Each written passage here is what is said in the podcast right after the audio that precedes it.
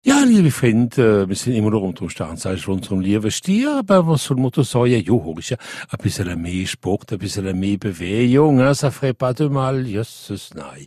Wieder ein Neutrale da, das gibt's euch wieder einmal. Zwilling, ja, wenn er immer das Beste, das Beste, das Beste verlangen von der Leute, das geht euch nicht immer mehr, ist euch manchmal ein bisschen enttäuscht. Krebs, Hanna Freund von geboren sind, unter dem Sternzeichen vom Stier, ich bin verrappelt, wo der Geburtstag nicht lebt, vor Repräsentation Nehmen, äh, mit anderen Lied, also so was kommodieren, freut sich schon, ich soll dann ein Lied passt, ja, und nicht immer gerade kommodieren.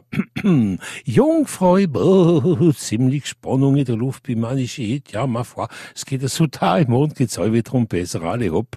Wo ich viel lieb in der Luft, das hören wieder einmal keinen Skorpion, ich kann ganz, ganz riewig weggewöhnlich auf ihre Intuition zählen, schätzen.